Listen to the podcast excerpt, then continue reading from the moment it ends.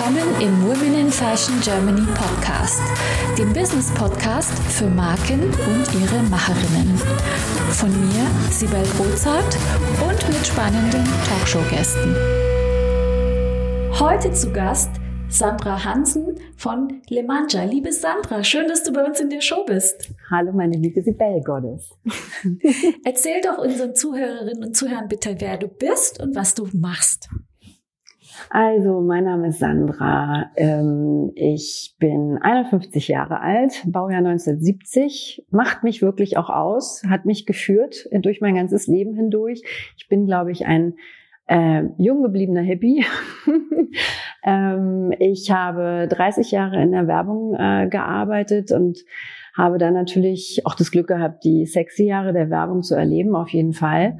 Ähm, habe dann aber irgendwann auch für mich selber und auch meinem Team gegenüber die Entscheidung treffen müssen, dass die Zeit vorbei ist, weil sich in meinem Leben einfach Prioritäten verändert haben, weil ich auf einmal gemerkt habe, dass ich auch gerne mal zu Dingen Nein sage und es nicht mehr so einfach fällt, alles zu verkaufen, sagen wir mal so. Ja, irgendwann erwischst du dich dabei, dass du dann äh, im Meeting sitzt und äh, dann doch lieber deinem Kind beim Malen zugucken würdest, anstatt über drei Sekunden in irgendeinem Werbespot nachzudenken, wo andere sowieso aufs Klo gehen. Ganz ehrlich. Wow. Ja, ja, also, ja wenn man es so betrachtet, ist es echt doof, ein doofer Job. Also du rettest auf jeden Fall nicht die Welt damit. Ne? Mhm. Aber es war ein, ein äh, toller Job. Ich habe es geliebt. Es war jeder Tag war etwas anderes, oder neue Aufgaben. Du hast tolle Leute kennengelernt Deutschland. Ähm, und es hat ganz viel mit Psychologie zu tun. Ne? Also Kommunikation fängt mit äh, Psychologie an. Und was machst du jetzt genau, liebe Sandra? Naja, also es gab äh, so ein Momentum ähm, vor drei bis vier Jahren, ähm, wo ich mir den Luxus gegönnt habe, äh, mir tatsächlich ein Sabbatical zu nehmen und mal zu gucken, okay, was, was willst du denn eigentlich, ja? Ähm, das hat natürlich was mit dem Alter zu tun ähm, nennst Midlife Crisis, was auch immer. Aber ich glaube, es ist einfach ein Bewusstsein, dass du dir überlegst, ähm, was habe ich bisher gemacht?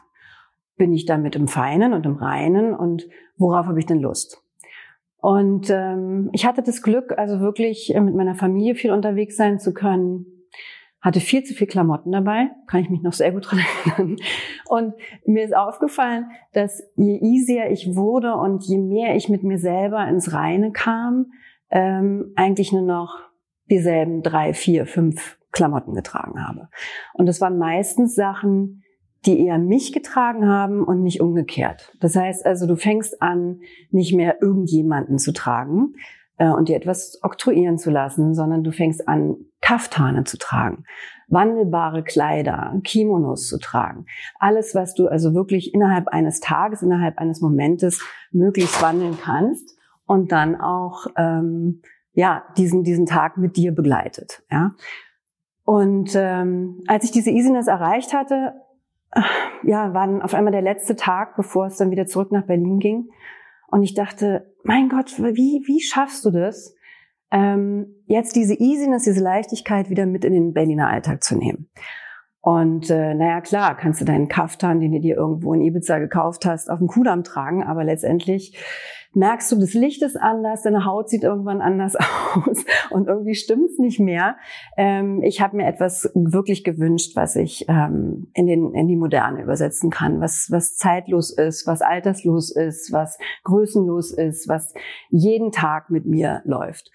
Ja, und äh, jetzt kam ich natürlich nicht aus dem Fashion-Business und äh, wenn du mit der Werbung aufhörst, wäre es eigentlich auch fatal, dann einfach in dieses übliche Fashion-Business reinzugehen. Dann sind wir mal ganz ehrlich, das ist ja dann doch nicht ganz so einfach ähm, und bestimmt nicht ähm, minder oberflächlich. Ähm, so dass ich mir gedacht habe, ich rede mal mit Menschen, denen ich einfach, ähm, von denen ich einfach davon ausgehe, bei denen ich einfach davon ausgehe, dass sie mir auch die Wahrheit sagen. Und wenn ich zu denen reingehe und denen das Konzept vorstelle, entweder sagen sie mir, Sandra, was ist denn das für ein Quatsch? Lass es doch bitte. Oder sie sagen, ja, klingt interessant, probier doch mal. Und äh, da war ich tatsächlich einmal, natürlich auch durch die Berliner Nähe, bei, bei Anita Tillmann. Ähm, und habe ihr erstmal, da hatte ich nicht mehr als eine, eine äh, hier PowerPoint-Präsentation, ja. Und ich als äh, Oller Werbehippie komme also zu Anita Tillmann rein, die natürlich auch so eine Fashion-Attitude hat. Und ich wusste, okay, hier treffen definitiv Welten aufeinander. Aber auch gerade das war es ja auch, was mir so wichtig war. Mm, und war sehr dankbar, dass sie ganz ehrlich, ganz rational zu mir gesagt hat, Sandra, wahrscheinlich, weil du nicht aus dem Fashion-Business kommst, bist du gerade so on point. Ähm, ich bin sehr gespannt auf das, was da kommt. Dann habe ich mir noch die Annette Weber geschnappt ähm, aus äh, München, die auch super lovely, aber super ehrlich äh, war und die eigentlich unisono genau dasselbe erzählt hat und gesagt hat, das ist das, worauf ähm, sozusagen das Fashion Business in dem Moment wartet, wirklich ähm, Konzepte, die auf der einen Seite dann eben die Weiblichkeit tragen, Female Empowerment kam ja damals gerade so auf. Ähm, und äh, auf der anderen Seite eben seasonless sind, zeitlos sind, größenlos sind äh, und so weiter, um eben einfach mal diesen gesamten Modezirkus auch neu zu definieren. Aber die ähm, äh, renovierten, renommierten äh, Modelabels sind ja gar nicht in der Lage dazu, das wirklich so zu machen, weil sie eine viel zu große Maschinerie drehen. Also kannst du das eigentlich nur als Startup, als junges Label versuchen. So, also genauso ähm, ursprünglich, wie ich also ähm, an, das, an das Design rangegangen bin, dass ich mir also gesagt habe, okay, was sind denn die drei wirklich effektivsten Shapes der Modegeschichte, die man sich einfach so überwirft und zack ist man Goddess. Ähm, wie sieht denn das aus? Und es sind einfach Kaftan, Kimono und Escape Dress. Und äh, die habe ich mir natürlich dann geschnappt und habe sie ähm, in eine moderne übersetzt, so dass sie eben auch wirklich ähm, einen Zeitgeist interpretieren können jederzeit, äh, auch sehr wandelbar sind. In meinen Special Editions beispielsweise zeige ich das ja immer, dass du wirklich auch bestimmte Themen im selben Shape ganz neu spielen kannst, ohne dann irgendwie ähm, zu trendig zu werden oder zu langweilig zu bleiben. Das ist also äh, immer wieder schön zu sehen, dass es so funktioniert. Und dann habe ich mir auf der anderen Seite natürlich überlegt, okay, wie, womit fülle ich das denn? Und das hat natürlich dann begonnen mit, ähm, ja, was, was sind die typischen Kaftan- und Kimono-Muster? Natürlich fängst dann mit Paisley-Drucken an und so. Aber ich fand das alles so langweilig. Ich war dann auf diesen Stoffmessen und dachte irgendwie so, nee, also das kann es nicht sein. Also angefangen auch natürlich mit den verschiedensten Qualitäten, wo es dich manchmal gruselt, wenn du durch die Hallen durchgehst und du hältst es nicht aus, weil es da so nach Chemie stinkt. Also da fing es dann an, dass ich wirklich auch schon Bewusstsein dafür bekommen habe. Also das kann es auch nicht sein. Ähm, dann habe ich mir überlegt, okay, was ist denn, wer ist denn der schönste Designer? Wer macht denn das aller, das allerschönste Design dieser Welt? Und es ist und bleibt Mutter Natur. Ähm, dann habe ich mir Makromotive angeguckt. Ich war immer schon als Kind auch. Ich glaube, ich habe meine Eltern und meine Umgebung mal wahnsinnig gemacht damit, weil ich immer stehen geblieben bin, mir Blätter angeguckt habe, Steine angeguckt habe, weil ich fasziniert war von dieser Struktur und von, von dieser Schönheit von Mutter Natur, äh, den Farbübergängen. Mein Gott, wie so ein Schmetterlingflügel aufgebaut, ist doch, das kriegt kein Arter so hin, ja. Ähm, so, und äh, entsprechend habe ich mir dann ein schönes Momentum aus dem Makromotiv der Mutter Natur gesucht, egal ob das Steine sind oder ob das Blätter sind oder Blüten. Ähm, habe die dann einfach nochmal mittelaxial gespiegelt weil für ein, ein Kleid, also für eine Figurette sozusagen, für die weibliche Physiognomie brauchst du natürlich auch eine Symmetrie. Ähm, und dann geht ja nochmal eine neue Welt auf. Und dann passieren Dinge, dass auf einmal ein Palmblatt zu einem Art Deco-Motiv wird. Dass äh, Motive entstehen, die du, die du ähm, wirklich nur noch abstrakt äh, erkennen kannst, wo du erstmal darauf hingewiesen werden musst, das ist übrigens eine Chrysanthema oder das ist übrigens ein Palmblatt oder eine Koralle. Ähm, alle fragen dich einfach nur so, mein Gott, ist das schön, was ist das? Ähm, ja, und dann suchst du dir natürlich dann auch noch Farben, die entweder ein bewusstes Statement machen oder auch mal ganz gemütlich mitklingen, sodass sie dann auch tragbar bleiben. Ne? Ähm, so, und als ich dann also sozusagen die, ähm, den Inhalt erstmal bestimmt habe für meine weiße Leinwand quasi des neuen Statement Dresses für die moderne Weiblichkeit, ähm, da habe ich dann ähm, angefangen auch, okay, wie, wie sehen denn Unifarben ähm, aus? Unifarben sind bei mir auch nicht so langweilig, sondern die mussten dann immer irgendwelche Zwischentöne darstellen, weil gerade die Zwischentöne umschmeicheln dich stehen eigentlich jedem. Also ich habe Grüntöne, äh, die selbst oder Gelbtöne, die selbst ähm, hellblonden Frauen sehr, sehr gut stehen, ähm, weil sie immer so ein bisschen Switch noch mit drin haben, was es dann wieder erdet. Und ähm, darauf habe ich schon geachtet.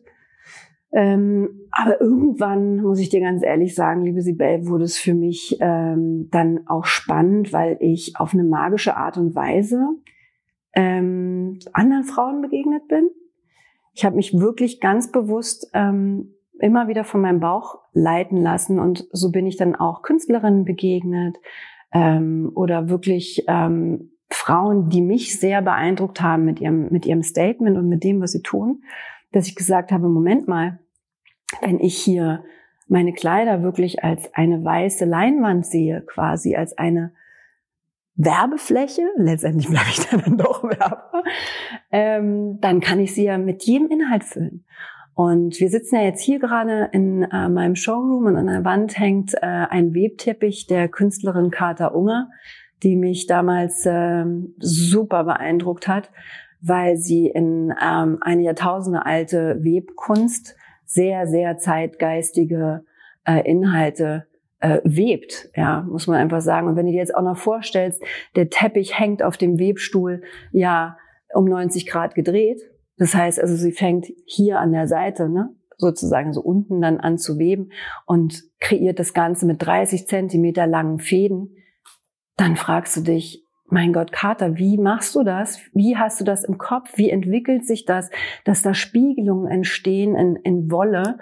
Ähm, also es hat mich einfach umgehauen.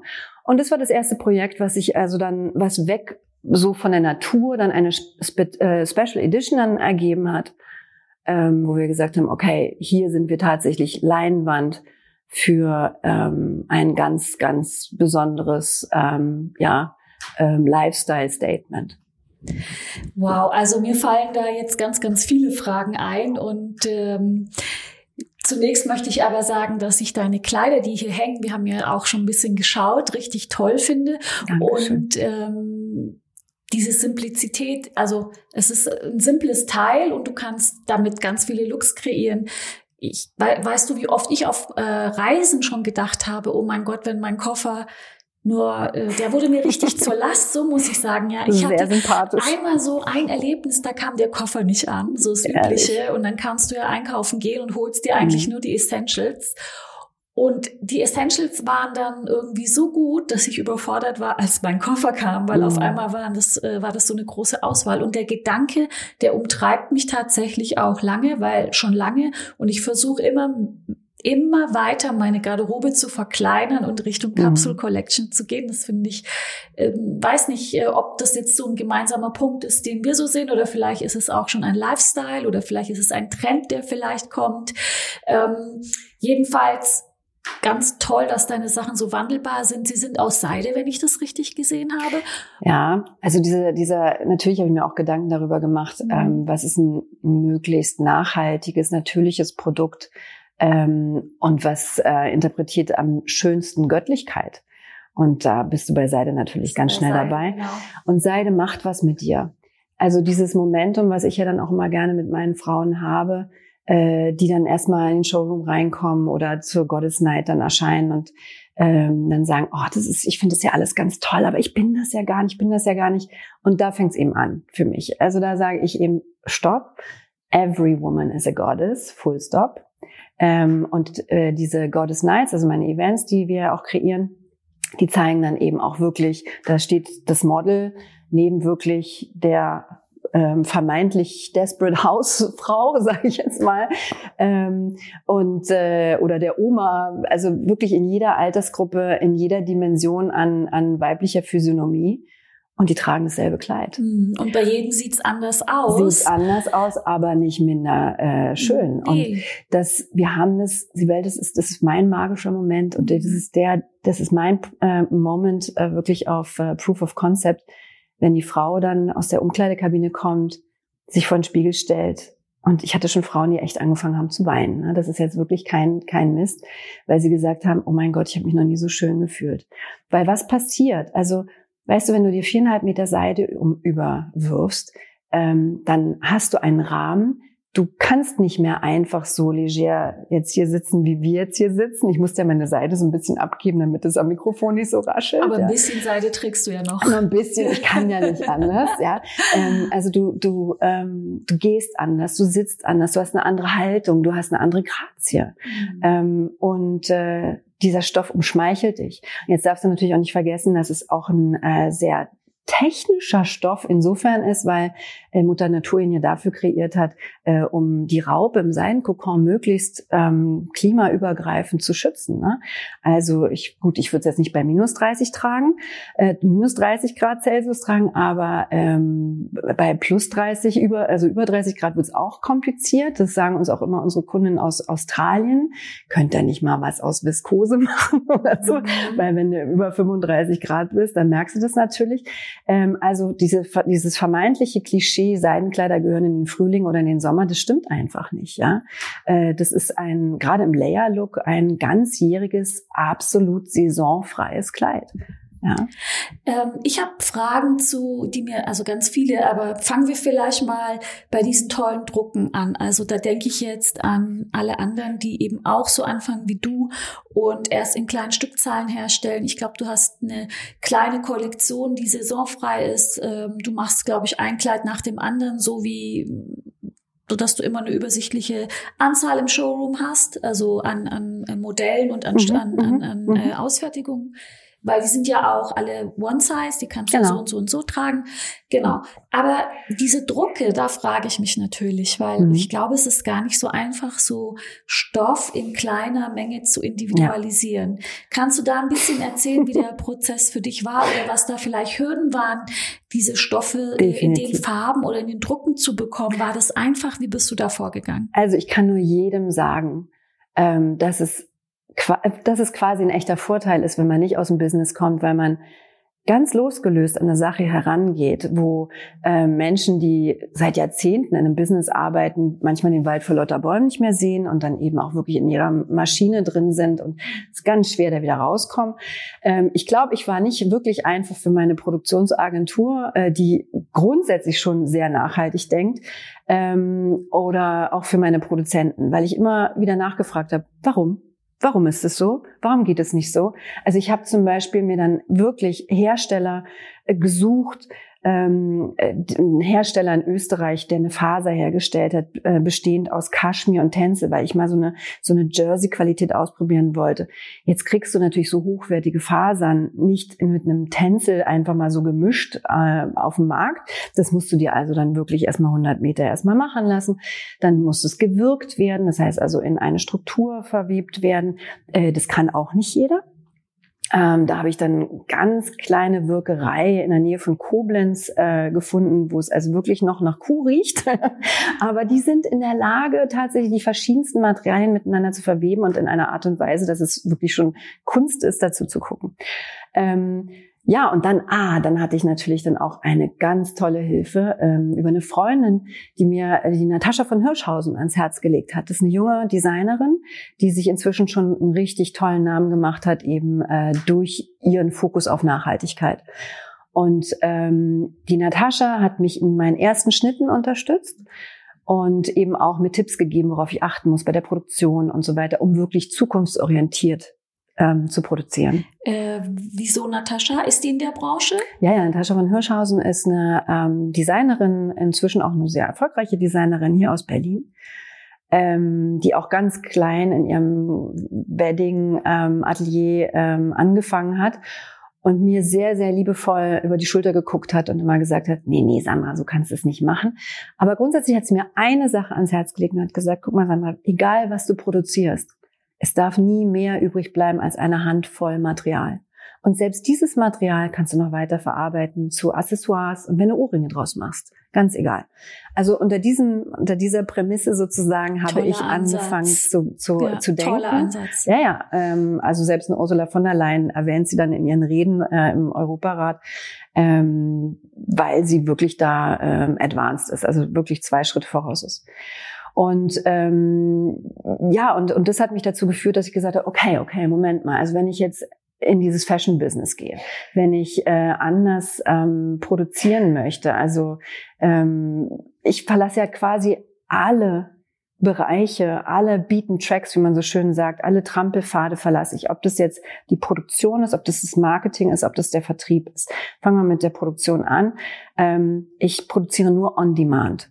Natürlich ist es teurer, es ist aber auch exklusiver und äh, du kannst wirklich dann auch eine Lifetime Quality produzieren. Weil wenn ich der Frau sage, du investierst hier in ein Art Piece, was wirklich eine Lifetime Quality hat, dann gibt es nicht viele ähm, Ateliers, die in der Lage sind, wirklich die, diese hochwertigen Materialien so zu verarbeiten. Ähm, sei das ja wirklich auch zickig. Ne? Also die will natürlich auch ähm, richtig angefasst werden. Und ähm, da ist das Level sehr, sehr hoch und es gibt nicht so viele Ateliers. Da musst du natürlich dann, hast du eine bestimmte Slots im Jahr, die du überhaupt erreichen kannst in diesen kleinen Stückzahlen. Möchtest auch du mit deinen vorhandenen Potenzialen, Fähigkeiten und Kenntnissen deine unverwechselbare Marke im Fashion- und Lifestyle-Segment aufbauen? Ich helfe dir gerne bei der Gründung deiner eigenen dir meine Erfahrungen, meine Plattform und den Zugang zu meinem exklusiven Netzwerk. Triff jetzt deine Entscheidung und vereinbare dein kostenfreies Vorgespräch auf womeninfashion.de slash mentoring. Und ich produziere eigentlich von einem Shape nie mehr als zehn und wieder zehn und wieder zehn, je nachdem, wie es funktioniert. Wenn ich merke, okay, ein Kleid funktioniert nicht so, dann wird es auch nicht äh, wird es auch so nicht mehr produziert. Ganz einfach. Ähm, aber insofern kann ich natürlich dann wirklich sagen, meine Kleider sind grundsätzlich im Basissortiment immer available. Und was die Special Editions machen, die ja nochmal ähm, eine ganz eigene PR sozusagen bedeuten und auch eher ähm, das Statement wirklich nach vorne bringen, was diese Kleider in der, im modernen Fashion Business wirklich bedeuten können, ähm, sind ja nochmal auf eine ganz andere Art und Weise limitiert. Sag, und diese, äh, diese Produktionsstätten, mhm. äh, war das hart, die zu finden? Oder ja. konntest du dann aus deinem Netzwerk auch wieder profitieren? Musstest du selber suchen? Ich mhm. kenne das auch so ein bisschen. Ich bin auch ein bisschen Quereinsteigerin mit, was ich mache. Und dann fragt man ganz blauäugig und hat manchmal richtig Glück auch. Ja, also angefangen habe ich mit ähm, einer Druckerei in Holland. Ähm, und die habe ich dann wirklich echt gequält, glaube ich, auch damit, äh, immer wieder noch nachhaltigere Stoffe, noch nachhaltigere Farben und so weiter anzubieten.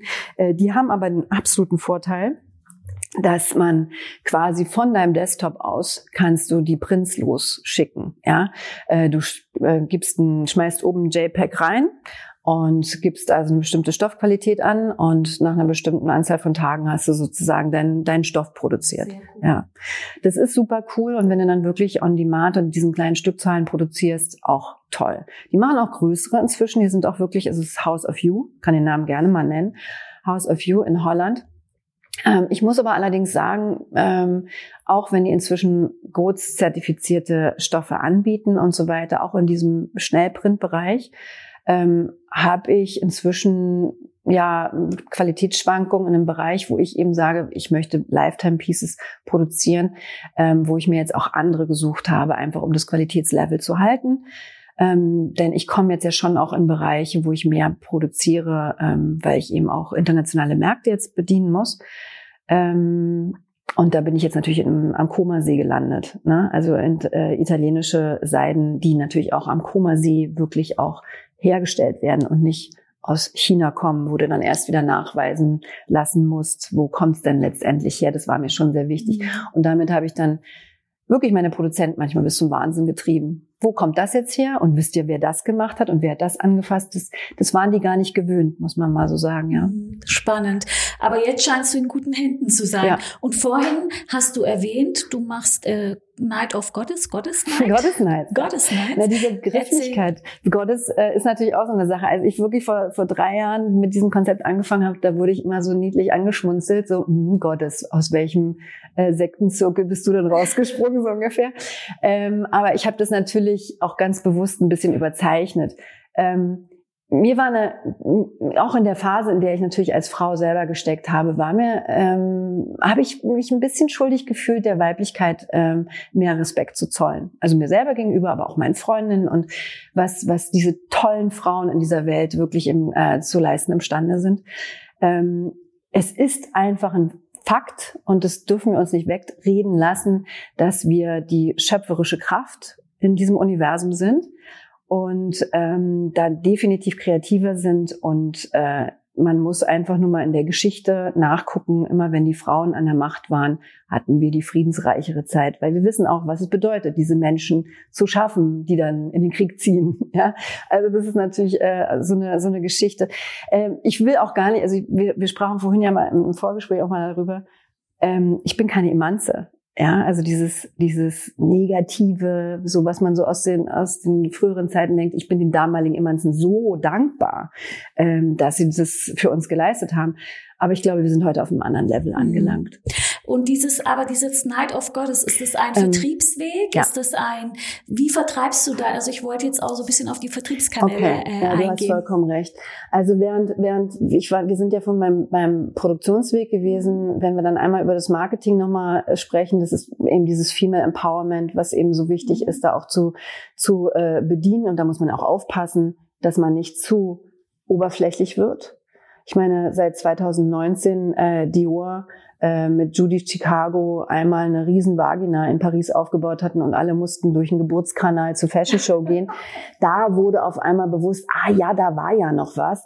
Und dann hat die Uhr irgendwie weiße T-Shirts mit Feminist drauf für 500 Euro verkauft. Ja, ab da war es auf einmal gesellschaftsfähig. Vorher wurde ich belächelt. Ja, ich habe mich ein bisschen geärgert natürlich. Auf der anderen Seite habe ich dann auch gesagt, so nein, nein, nein, nein, das muss so sein, damit ich, es gesellschaftsfähig wird. Ja, ich wird. finde, das ist schon gut. Wenn, also Pionierarbeit ist toll, das äh, ehrt dich und, und gibt dir eine Auszeichnung oder äh, da kannst du stolz drauf ja, ja. sein. Nur die Energie, die du dafür aufbringen musst, ist riesig. Und wenn jemand anders ja, den Weg für dich ebnet, ist doch toll. Toll, absolut, absolut, absolut. Deswegen, also klar, ne, Female Empowerment traut man sich kaum noch in den Mund zu nehmen. Man muss aufpassen, dass es nicht oberflächlich bleibt. Dafür sind wir da, sozusagen, die Kleinen mit weniger genau. Geld und so weiter und Druck dahinter.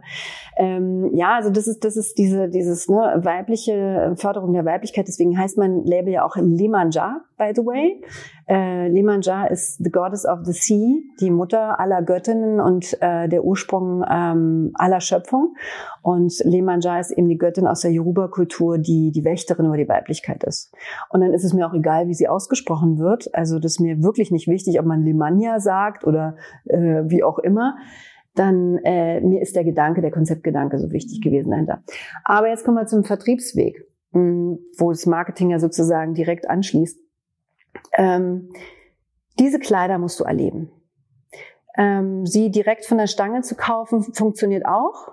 Äh, ulkigerweise, da war ich echt überrascht, dass es einfach mal so funktioniert hat. Ich habe also manche Pop-up-Situationen.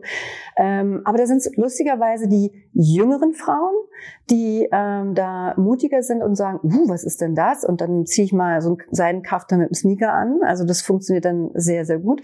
Ähm, aber gerade wenn ich dieses Statement machen will, every woman is a goddess und versuch's doch mal sieh doch mal, was es mit dir macht. Also wirklich dieses Momentum, diesen, diesen magischen Moment zu kreieren. Dazu brauchst du das Event. Also machen wir aller, boah, ich finde es immer so übel, aber letztendlich ist es nichts anderes, so aller Tupperware-Prinzip. Äh, nur ohne Strukturvertrieb, weil bei uns sind es wirklich von sich und dem Konzept überzeugte Frauen, die Partys machen in ihrem eigenen Wohnzimmer und dann immer so um die zwölf Goddesses einladen, unterschiedlichster ähm, Diversität, muss man wirklich sagen. Ähm, und äh, ja, die einfach letztendlich Spaß daran haben, aus einer Klamottenkiste sich mal was überzuwerfen und dann erstaunt sind, was dabei entsteht. Und das ist natürlich für mich unglaublich schön gewesen in der Zeit, als der Lockdown war. Also ich meine, ich würde lügen, wenn ich jetzt sage, die, der Lockdown ist einfach so an mir vorbeigerauscht. Ich bin dankbar, dass ich meine Mitarbeiter nicht auf Kurzzeit setzen musste ähm, oder Zeitarbeit äh, setzen musste, ähm, sondern dass wir, gerade weil wir so nachhaltig produzieren, ich einfach Produktion absagen konnte ähm, und wir einfach die rüber eingezogen haben, klein, klein gegangen sind und dann äh, ja wieder kurz rausgeguckt haben, als wir merken, hm, können wir wieder, dürfen wir wieder. Ähm, das, da bin ich wirklich sehr, sehr dankbar und das hat mir auch gezeigt, dass es der richtige Weg ist. Aber auf einmal gab es, als wir im fiesen Lockdown waren, Anfang des Jahres, einen Anruf aus Australien. Und ähm, eine ganz tolle Frau, Lizzie, ich sage gerne ihren Namen, rief also an und sagte, Hey, listen, Sandra, I fell in love with your dresses. I want to do a trunk show. Und ich dachte so, what? okay, wenn du das möchtest. Und dann hat mein super Team das hingekriegt. Das musst du dir mal vorstellen. Mit Zoll, mit Kani, mit wie, was, was du da alles ausfüllen musst. Okay. Innerhalb von 14 Tagen. Nee, die erste Goddess Night in Australien, in Sydney, auf die, auf die Beine zu stellen. Und ähm, das war für mich so spannend zu erleben, was passiert am anderen Ende der Welt mit meinem Konzept, ohne dass ich dabei bin. Weißt du, wenn ich dabei bin, äh, dann redest du und ich glaube, ich, ich kann auch gut überzeugen, einfach mal dir so ein Kleid überzuschmeißen. Aber letztendlich dass es dann am anderen Ende der Welt so funktioniert, hat mich so glücklich gemacht. Mhm. Kannst du das vorstellen? Oh, ich kann mir das richtig gut vorstellen. Und in dem Moment ist vielleicht die Pandemie auch ein Helfer, weil du hast dann auch Zeit, die Energie aufzubringen, dich um so Projekte zu kümmern, die äh, ganz weit weg sind. Also das muss man ja auch mal sagen. Absolut. Wenn du beschäftigt gewesen wärst mit anderen Themen, hättest du das vielleicht gar nicht in dem Ausmaß verfolgen können. Absolut. Das ist doch cool. Absolut. Also dieses, ne, es hat ja, natürlich war, war diese Zeit, die jetzt hinter uns liegt und in der wir auch immer noch ein bisschen drin sind, ähm, eine Menge mit uns gemacht. Aber eben nicht nur Schlechtes. Ähm, vermeintlich wichtige Dinge ähm, wurden auf einmal nicht mehr so wichtig und umgekehrt. Ne? Ähm, ich habe wirklich, ich habe wirklich ähm, sehr, sehr gelitten in der Zeit. Ähm, Gerade meine lieben Menschen nicht um mich zu scharen, Familie und so weiter, wie wir alle. Aber ich habe auch wirklich eine Menge mh, mm, Großputz in mir selber gemacht, ja, äh, und mich weiterentwickelt dadurch. Und habe auch festgestellt, dass zum Beispiel mein Konzept international sofort anerkannt wird, während du hier in Deutschland uff, also lange Wege gehen musst, viele Menschen gleichzeitig überzeugen musst und selbst dann sagen sie, na ja, ja, ja, das ist alles ganz richtig, was du sagst, Sandra, zeitlos und saisonlos und so weiter. Aber weißt du, Sibel, wenn es dann anfängt, dass du nicht in den normalen Retail rein kannst, weil du die Margen gar nicht erreichen kannst, weil du sonst in viel größeren Stückzahlen produzieren müsstest, um das überhaupt erreichen zu können, dann ist es doch krank, das System, oder? Also das ist mein Punkt auch, das sage ich auch immer, ist es eigentlich das äh, System krankt, ja, ja. weil jeder möchte natürlich an deinem Produkt verdienen. Also ich natürlich will der Handel auch was dran verdienen, wenn er es verkauft, aber wenn man diese ganzen Margen sieht, da finde ich die Entwicklung der Digitalisierung auch ganz toll, dass man eben jetzt sich direkt an den mhm. Kunden wenden kann, dass man äh, eben dadurch ähm, der seine Kunden kennt, viel besser drauf eingehen kann, ähm, genau, und auch andere Preise einfach anbieten ja. kann, weil jetzt ist dein Produkt ja hochpreisig. Jetzt stell dir mal vor, du müsstest jetzt noch für ums Dreifache in, in den Handel gehen. Also. Gibt's das, das überhaupt her? Wie, dann verkleinert sich ja deine Zielgruppe. Aber ich hatte ganz viele Gespräche in letzter Zeit, wo wir einfach drauf gekommen sind, dass Deutschland für Fashion einfach ein schwieriger Markt ist. Absolut. Eigentlich ist ja das, was du, wie du dich kleidest, ist ja auch ein Kommunikationstool und das wird in Deutschland irgendwie noch gar nicht genutzt. Was schade ist, du brauchst nur die Politiker angucken. Du also manchmal lache ich mich tot, wenn ich im Fernsehen die Nachrichtensprecher anschaue. Da denke ich mir, haben die keine Stylisten? Ja, die haben wahrscheinlich Stylisten. Wahrscheinlich sehen sie extra so aus. Aber nur wenn ich das vergleiche mit dem Ausland, ja, wie die da aussehen, wie aus ja. dem Ei gepellt. Und hier wird das immer so abgetan als Oberflächlichkeit, als wäre es nichts wert, als würde das Wort mehr zählen als äh, die Hülle und ähm, das sind alles so Ansätze, die eben auch das Thema so reduzieren auf etwas ähm, Oberflächliches, Oberflächliches was, was ich total schade finde und was dem gar nicht gerecht wird. Aber da sind wir ja auch wiederum auf dem guten Weg und ich hoffe, dass wir da auch ein bisschen Aufklärung leisten. Zumindest deswegen schon Aufklärung leisten. Äh, das ist jetzt kein toller äh, Grund, warum, aber wir wissen ja mittlerweile, und äh, da geht die Aufklärungsarbeit auch weiter, dass eben die Modebranche, ich glaube, neben der Automobilbranche oder der, der die, die, den größten Umweltschaden anrichtet. Und Definitiv. wenn man und da muss man doch mal sagen, okay, so unwichtig ja. kann dann die Modeindustrie ja. nicht sein, so unrelevant kann das ganze Thema nicht sein. Und wenn wir uns jetzt umschauen, alle von uns tragen Kleidung, also ja, na, vor allen Dingen, wie, wie wichtig das auch in der Psycho ja. also psychologisch für dich ist. Ich meine, jeder hat so ein It-Piece und so ein Key-Piece, wo er sagt, so, oh, heute fühle ich mich unsicher. Ich brauche heute die Lederjacke, die Jeans, den Boot, weil es mich sicherer macht. Kennst du das nicht auch? Jeder hat so Pieces. Und äh, ich habe mir eben wirklich da auch äh, mit meinen Kleidern so meine, meine Pieces geschaffen, die mich, mich tragen tatsächlich. Und das war mir sehr wichtig. Aber du bist, bist voll auf dem Punkt. Also ich glaube, dass gerade in Kalifornien, und das ist auch der Grund dafür, dass, dass wir mit Limanjar im nächsten Jahr drei Monate ähm, nach Kalifornien gehen, weil sich jetzt da so viele Türen für uns geöffnet haben, wo wir einfach nicht Nein sagen können ähm, die sind viel weiter. Die haben sofort verstanden. Da muss ich nichts erklären mit Goddess Dress und und äh, Seidenkleid und dass du das ganze Jahr übertragen kannst und so ja, weiter. Da sind wir wieder bei dem Thema so Pionierarbeit. Ja, warum muss man sich jetzt hier abmühen und das alles erklären, wenn es woanders einen Markt gibt, der ja. selbstverständlich ja. das schon aufnimmt. Und ich bin ganz gespannt, ähm, was du erzählst, wenn du zurück bist. Das ist also auf jeden Fall, finde ich, den Gedanken gut zu sagen, ich gehe dahin, wo, wo man mich versteht. Ja. Ich gehe dorthin, wo, wo ich nicht gegen Widerstände kämpfen muss, sondern man muss seinen Markt auch mal ein bisschen verstehen. Natürlich gibt's immer die Strategie zu sagen, ich fange da an, äh, in meinem Umfeld, weil das ist ja auch nochmal so ein bisschen, ist ja auch schlau, wenn man sagt, ich versuche es erstmal hier, aber dann immer den Auge, das Auge dahin zu richten, wo man sagt, wo könnte es denn äh, funktionieren. Und wenn du da, wenn dir da die Türen schon aufgehen oder in Australien oder in Kalifornien, dann musst du es natürlich nutzen. Du, ja, also Unbedingt. auch, auch wenn du, ich meine, ich war in, mit meinem Kleid in, in, in New York äh, bei Bergdorfs und wenn dir dann natürlich äh, ein Einkäufer entgegenkommt und sofort sagt, oh my goddess, wow. ohne dass er mich kennt. Cool. Und äh, ich dann erstmal dadurch mit ihm ins Gespräch kam und er sagte, oh, was ist das? Ist das The Row? Und dann dachte ich so, nein. Und er meinte so, und fasst das Material an und sagt so, nein, das ist besser. Das war für mich mein Schulterklopfen, ja, weißt du? Also super. Äh, super, besser geht's ja gar von nicht. Kalifornien. Ähm, sag mal, was war denn jetzt in dem Prozess für dich die allergrößte Herausforderung? Kannst du da eine nennen, wo du sagst, wenn ich das vorher gewusst hätte, hätte ich es anders gemacht?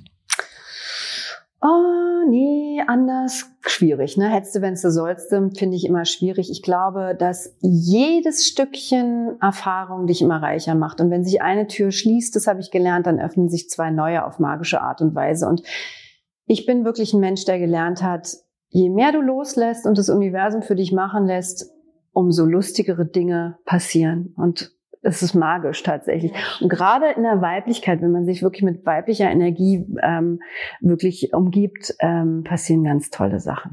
Und sag mal, was war für dich, kannst du da eindefinieren, so ein Erfolgsmoment, wo du sagst, da hat's mich, das war für mich so wow, war das vielleicht Australien oder hast du was anderes, wo du sagst, da war ich so richtig happy und wusste, jetzt sind, öffnen sich die Türen auch. Ja, also das ist auf jeden Fall ähm, schon der USA und auch der Australien-Moment gewesen. Ähm, aber ich muss dir ganz ehrlich sagen, ich, was mich noch noch mehr mitreißt immer, sind eben wirklich diese kreativen Momente, die ich dann mit Menschen habe, wie dann Special Editions entstehen. Also ob das jetzt Künstler sind beispielsweise oder eben diese Sache, die in Montecito da jetzt also im Umfeld auch von Ellen DeGeneres und Oprah Winfrey und so weiter dann starten wird. Eine riesen Charity-Aktion, wo meine Kleider eine Leinwand darstellen werden für eine unglaublich tragische Geschichte, die wir aber in einer wunderschönen Art und Weise in etwas Positives drehen, kann man schlecht sagen, aber führen vielleicht. Ähm, diese Edition wird heißen Pieces of Love. Ähm, ich möchte da jetzt gar nicht so vor, vorhergreifen, aber es ist eine Geschichte von einer Frau, die die alles verloren hat in dieser Matzlat, diese diese ähm, fürchterliche ähm, ja Schlammlawine, die durch Mont die ganz Montecito platt gemacht hat. Und da leben eben diese Menschen wie Oprah und Ellen DeGeneres und so weiter. Und ähm, dadurch hat es natürlich auch eine unglaubliche Popularität gekriegt, ne? dieses Unglück. Und diese Frau hat alles verloren in dieser einen Nacht und hat ulkigerweise in Jahren, in denen sie gesucht hat nach ihrem Sohn, nach ihrem 16-jährigen Sohn, der da verschüttet war, ähm, hat sie nicht einen Stuhl oder irgendeinen Hammer oder irgendwas aus der Garage gefunden oder sowas. Sie hat nur Pieces of Love gefunden. Also ein altes Superman-Kostüm von ihm oder ein Ultraschallbild oder eine kleine Christbaumkugel. Also ich sagte, das sind so Momente, da habe ich wirklich mit Kim im Zoom-Call gesessen und wir haben beide natürlich, meine Mütter sind echt geheult. weil wir wissen, was es bedeutet. Und sie wollte etwas schaffen, womit sie den ganzen Ersthelfern und alle, die sie unterstützt haben, die es ihr ermöglicht haben, jeden Morgen wieder aufzustehen, irgendwie wieder etwas zurückgeben. Und sie ist in Kontakt gekommen mit meinen Kleidern und fand diese Idee so toll, die als eine Leinwand zu nutzen, um ihre Geschichte zu erzählen. Und das werden wir auf wunderschöne Art und Weise tun. Das wird unser Start sein in Kalifornien. Also da drücke ich die Daumen. Ich, das klingt schon alles sehr erfolgsversprechend und wir werden das weiter beobachten. Ich bin ganz, ganz gespannt, auch die Geschichte dahinter ein bisschen näher kennenzulernen. Hast du abschließend noch einen Tipp, den du unseren Hörerinnen, die gerade vielleicht in einer ähnlichen Situation sind, selber ihre Marke aufbauen, ähm, die du mit auf den Weg geben kannst? Unbedingt ähm, auch wenn ich mir am Anfang nicht so ganz sicher war, gerade weil ich mich so unsicher gefühlt habe, konnte ich ja nicht anders als meinem Bauchgefühl folgen. Und ich habe gemerkt, je mehr ich das getan habe, umso erfolgreicher wurde es. Und ich war automatisch auf dem richtigen Weg. Folge immer deinem Bauch zuerst. Vielen Dank für den super Tipp und für die Zeit, die du dir genommen hast für dieses spannende so Gespräch. Gerne, Vielen Dank.